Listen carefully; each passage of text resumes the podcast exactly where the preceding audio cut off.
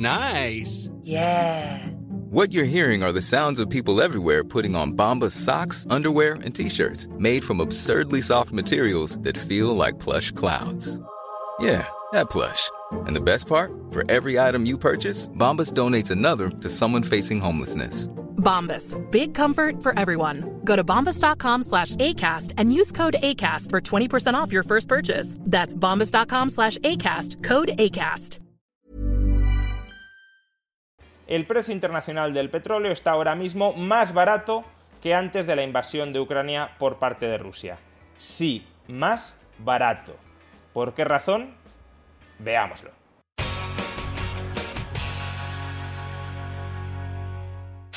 Con la inflación disparada en todo Occidente, y siendo esa inflación supuestamente culpa de los muy altos precios del petróleo, todo parecería indicar que si ahora mismo la inflación está disparada y si la inflación es culpa de los altos precios del petróleo, el petróleo debería estar a unos precios altísimos, debería estar carísimo.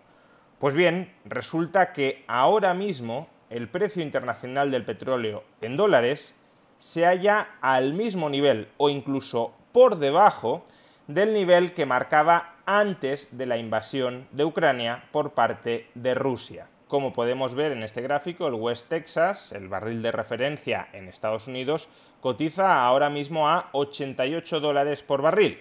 Como digo, por debajo del nivel que marcaba antes de la invasión de Ucrania. Y el barril de petróleo Brent, de referencia en Europa, cotiza a 94 dólares, que de nuevo es un precio similar al que registraba antes de la invasión de Ucrania por parte de Rusia. Y sé lo que estaréis pensando muchos. ¿Cómo es posible que el barril de petróleo esté al mismo nivel que antes de la guerra y sin embargo los precios de los carburantes no hayan regresado al mismo nivel que antes de la guerra? Este vídeo no va a tratar esta cuestión ya dediqué otro vídeo hace unas semanas a ese asunto, porque hay un cierto desacople entre el precio de los carburantes y el precio internacional del petróleo, básicamente por dos factores. Por un lado, el petróleo cotiza en dólares y en Europa pagamos el petróleo en euros, con lo cual el tipo de cambio euro-dólar influye en el precio efectivo de nuestro barril de petróleo y el euro durante los últimos meses se ha depreciado de manera muy intensa frente al dólar por motivos que también explicamos en un vídeo anterior. Y en segundo lugar y sobre todo porque la capacidad global de refino es escasa y por tanto en los precios de los carburantes también pesa el precio de refinar. En todo caso, tampoco es del todo cierto que los precios de los carburantes no se estén ajustando, al menos en Estados Unidos. Fijémonos en este gráfico. Con respecto a comienzos de año, prácticamente ha subido lo mismo el barril de petróleo que los carburantes. Y desde que empieza a bajar el barril de petróleo, también empiezan a bajar y de manera más intensa, porque subieron más también en un comienzo, los carburantes. Pero como digo, en este vídeo no quiero tratar esta cuestión, sino otra, a mi juicio, más fundamental, más básica, y es por qué el precio del petróleo, por qué el precio internacional del petróleo en dólares ha regresado a sus niveles previos a la guerra. ¿Cómo es posible que con todo lo que ha sucedido y sigue sucediendo, estemos pagando el petróleo al mismo precio internacional que antes de la invasión de Ucrania? ¿Y por qué ha sucedido esto? Bueno, pues siempre que hay un movimiento de precio debemos buscar factores de oferta y de demanda que lo expliquen. Y aquí hay factores de oferta y de demanda que lo explican. Empecemos con los factores de oferta. En primer lugar, aunque podríamos pensar que la invasión de Ucrania por parte de Rusia ha reducido de manera muy intensa la oferta internacional de petróleo ruso, en realidad, y como ya explicamos también en un vídeo anterior, lo que ha sucedido no es tanto que Rusia esté exportando menos petróleo, sino que está exportando menos petróleo a Occidente, pero está exportando más petróleo a China y a India. Como podemos ver en este gráfico, si comparamos las exportaciones rusas de petróleo en el mes de julio de este 2022 con las exportaciones rusas de petróleo en enero de 2022, justo antes de la guerra, en ambos casos las exportaciones rusas alcanzan los 6 millones de barriles diarios. Por tanto, no ha habido reducción de la oferta mundial de petróleo ruso. Lo que ha cambiado es a quién le exporta. en enero le exportaba 4 millones de barriles diarios a Europa, unos 200.000 barriles diarios a Estados Unidos y alrededor de 1,8 millones de barriles a China, y hoy le exporta algo más de 3 millones de barriles diarios a Europa, por tanto una caída de casi un millón, ha dejado de exportarle a Estados Unidos nada y exporta 2,8 millones de barriles diarios a India y a China. Y lo fundamental para el precio global del petróleo es la oferta global. Y si Rusia no ha reducido su oferta global y si la demanda global no ha aumentado, como luego veremos, entonces los precios no tienen por qué subir. Si China y la India le compran más a Rusia, le comprarán menos a otros antiguos suministradores de petróleo y ese petróleo que ya no le venden a China y a Rusia se lo podrán vender a Estados Unidos o a Europa con las complicaciones técnicas que puede existir, porque no todos los tipos de petróleo son iguales, pero quitando estos factores que pueden ser importantes, al final, insisto, la oferta global de petróleo no se ha reducido tras la invasión de Ucrania por parte de Rusia. Este es el primer factor desde el lado de la oferta. Segundo factor, Estados Unidos lleva meses liberando un millón de barriles de petróleo diarios de sus reservas estratégicas. Como podemos observar en este gráfico, las reservas estratégicas de Estados Unidos se están reduciendo de manera bastante acelerada este año. No es algo normal. Si lo comparamos con años anteriores, las reservas están mucho más bajas que en cualquier momento de la última década. Y tercer factor desde el lado de la oferta que está contribuyendo a moderar los precios es Libia. Libia en los últimos días ha vuelto a exportar 1,2 millones de barriles diarios de petróleo. Durante semanas este país no ha podido mantener su capacidad habitual de suministro de petróleo, debido a que el país es un caos y está paralizado y también su industria petrolera está paralizada por protestas, por bloqueos, pero ya digo, en esta última semana ha conseguido restablecer su suministro regular de petróleo y eso ha impulsado a la baja los precios. Estos son los factores fundamentales desde el lado de la oferta. El acuerdo de la OPEP por incrementar la oferta diaria de petróleo en 100.000 barriles diarios, como podemos comprender, no ha tenido prácticamente ninguna influencia. La liberación de reservas estratégicas de Estados Unidos es de un millón de barriles de petróleo diarios y el restablecimiento del suministro libio es de 1,2 millones de barriles de petróleo diarios. Por tanto, 100.000 no afectan demasiado al precio desde el lado de la oferta. Pero no todo es oferta. También existen factores de demanda que explican por qué el precio del petróleo está donde está. El primer factor desde el lado de la demanda es que ahora mismo muchas refinerías globales están en un parón estacional. Han parado su refino por mantenimiento Many of us have those stubborn pounds that seem impossible to lose, no matter how good we eat or how hard we work out. My solution is PlushCare. PlushCare is a leading telehealth provider with doctors who are there for you day and night to partner with you in your weight loss journey. They can prescribe FDA-approved weight loss medications like Wagovi and Zepbound for those who qualify. Plus, they accept most insurance plans. To get started, visit plushcare.com slash weight loss. That's plushcare.com slash weight loss. Want to teach your kids financial literacy, but not sure where to start? Greenlight can help. With Greenlight, parents can keep an eye on kids' spending and saving, while kids and teens use a card of their own to build money confidence.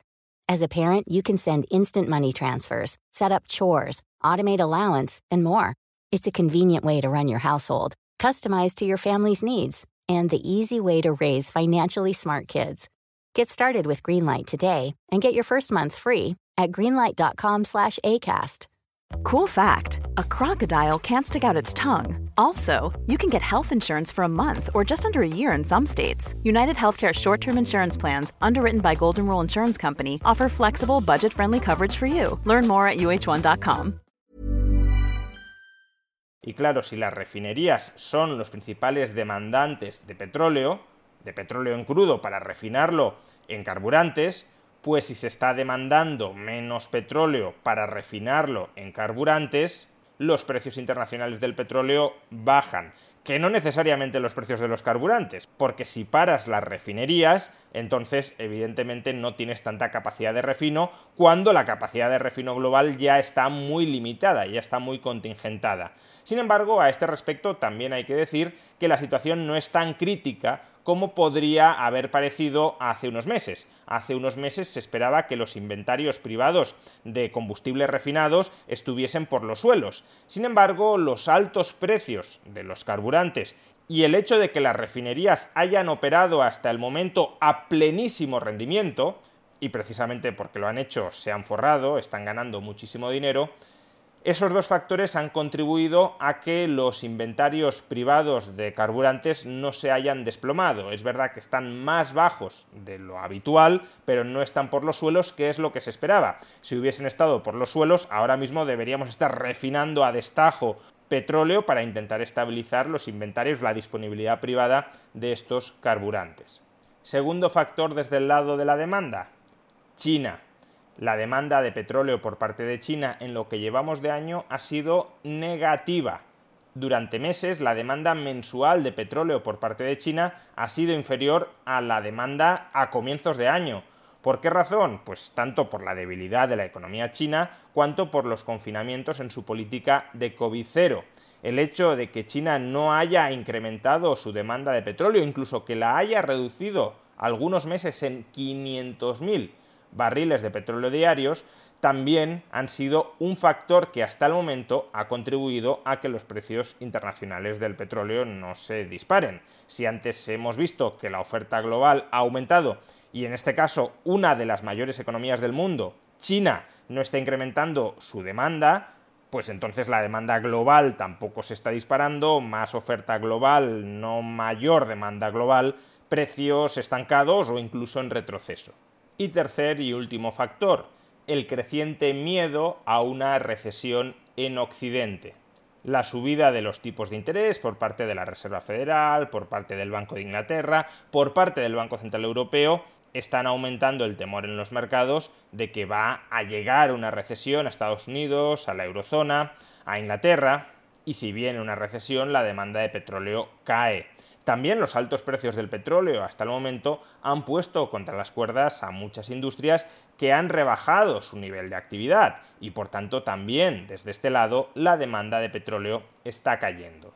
Por tanto, reducción de la demanda de petróleo en Occidente hasta la fecha y expectativa de que puede reducirse todavía más si entramos en recesión, pues si China no ha aumentado su demanda de petróleo Estados Unidos y la Unión Europea tampoco, incluso se prevé que la vayan a reducir, la demanda global de petróleo no está precisamente al alza. Y si la oferta se ha incrementado algo, esos dos factores explican por qué el precio internacional del petróleo está ahora mismo por debajo del nivel que registraba antes de la invasión de Ucrania por parte de Rusia. ¿Significa todo esto que el precio del petróleo ya ha tocado techo, que no va a volver a subir y que se va a mantener en los niveles actuales? Pues no necesariamente porque todos los factores que he mencionado antes, tanto desde el lado de la oferta como desde el lado de la demanda, son factores frágiles o al menos factores sobre los que existe incertidumbre.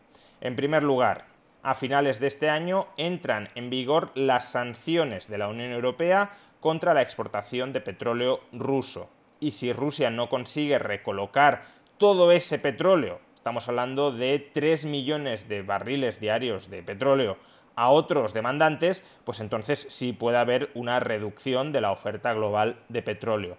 Segundo, en octubre, Estados Unidos, si no lo renueva, deja de liberar petróleo de sus reservas estratégicas y eso reducirá en un millón de barriles diarios de petróleo la oferta global.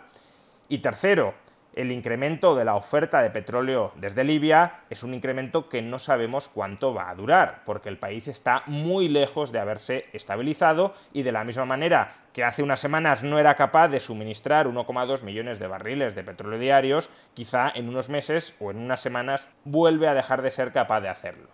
y por el lado de la demanda tres cuartos de lo mismo. A mediados de septiembre acabará el parón estacional por mantenimiento de las refinerías, con lo cual la demanda de petróleo por parte de esta industria para refinarlo en carburantes volverá a aumentar. En segundo lugar, la economía china en principio no debería someterse a nuevos confinamientos, con lo cual la demanda de petróleo previsiblemente aumentará desde el lado de China. Veremos cuánto, porque su economía no está pasando precisamente por un buen momento. Y en tercer lugar, si Estados Unidos o la eurozona o los dos no entraran en recesión, pues entonces el pronóstico que ahora mismo prevalece en los mercados de que su demanda de petróleo va a caer, quizá no se cumpla. ¿Van a entrar la Unión Europea y Estados Unidos en recesión?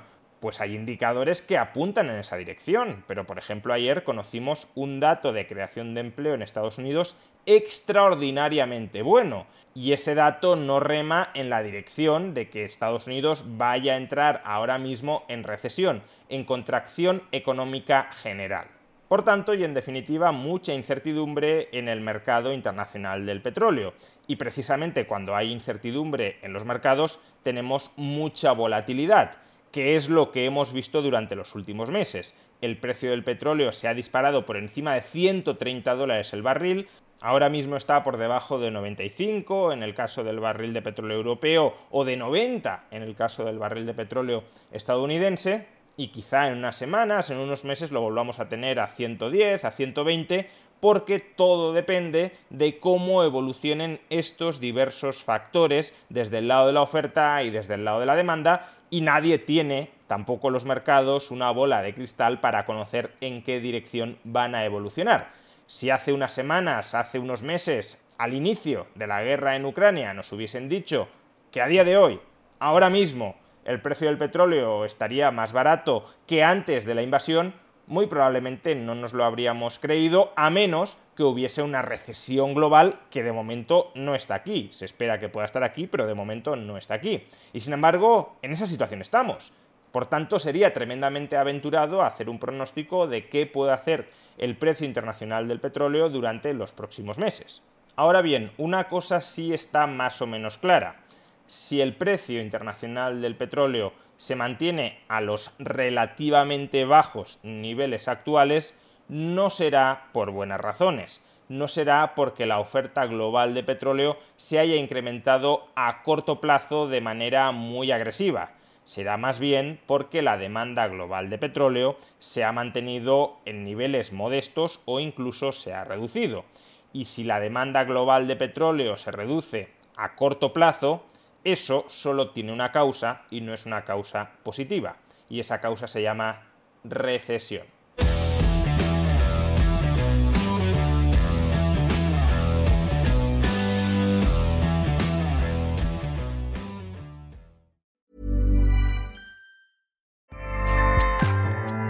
ACAST powers the world's best podcasts. Here's a show that we recommend. The Real Housewives is a guilty pleasure for most, but if you're looking to not feel guilty about that pleasure, tune in to Everything Iconic with me, Danny Pellegrino, where I break down all the messy moments and behind the scenes antics of Bravo's popular franchise. And on Everything Iconic, I also interview celebrity guests like Kelly Ripa, Kiki Palmer, Drew Barrymore, Cameron Diaz, and more about their guilty pleasures, their past work, and so much more. So if you're pop culture obsessed and find yourself watching way too much reality TV like me, tune in to Everything Iconic with Danny Pellegrino wherever you listen to podcasts. ACAST helps creators launch, grow, and monetize their podcasts everywhere. ACAST.com.